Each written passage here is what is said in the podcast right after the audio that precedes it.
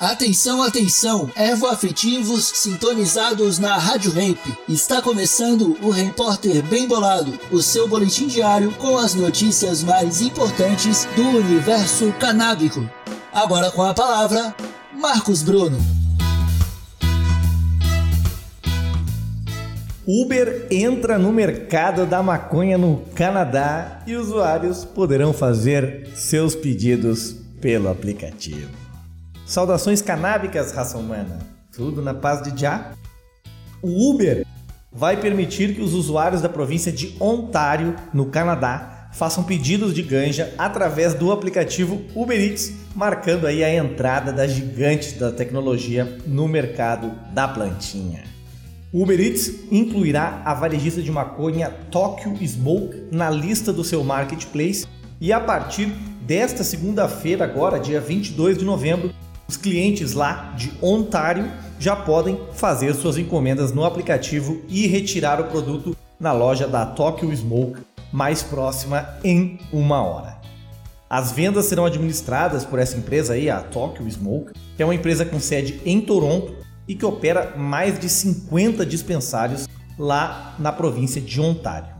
O aplicativo vai verificar a idade do comprador, enquanto a equipe na loja vai verificar a identidade quando um cliente chegar, explicaram as duas empresas.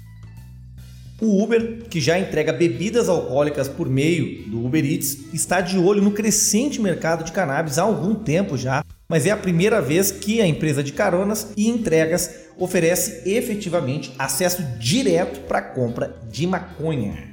E isso acontece enquanto continua pressionando por regulamentações mais flexíveis nos States. Em abril, o diretor executivo da Uber, Dara Khosrowshahi, bom, ele disse que a empresa consideraria a distribuição de cannabis quando o caminho estivesse livre, quando as leis federais entrarem em ação. Com mais de três anos de legalização da ganja de uso adulto lá no Canadá, o país está tentando regularizar o mercado de maconha hoje com uma série de dificuldades. Não é mil maravilhas como a gente imagina aqui. Os produtores ilegais ainda controlam uma grande parte das vendas anuais. A parceria vai ajudar os adultos canadenses a comprar maconha legal e segura, ajudando a combater o mercado ilegal, que ainda responde por mais de 40% das vendas lá no Canadá. As vendas de cannabis lá no Canadá já passam de 4 bilhões de dólares americanos e devem crescer para 6,7 bilhões de dólares americanos até 2026, de acordo com dados da empresa especializada BDS Analytics. O rastreador global de ações de cannabis, o MJ ETF, né, marihuana ETF, subiu 2% Questionado sobre a possibilidade de expansão para outras províncias canadenses ou nos States, um porta-voz da Uber disse que não há mais nada para compartilhar e nem precisa, né?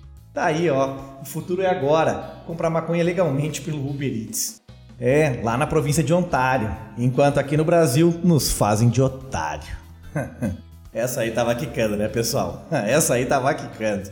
Bom, tá aí, né?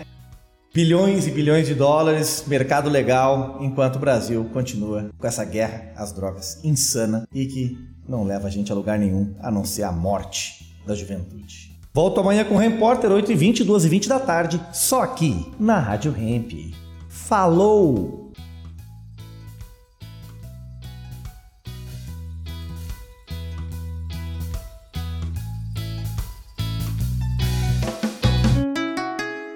Rádio Hemp.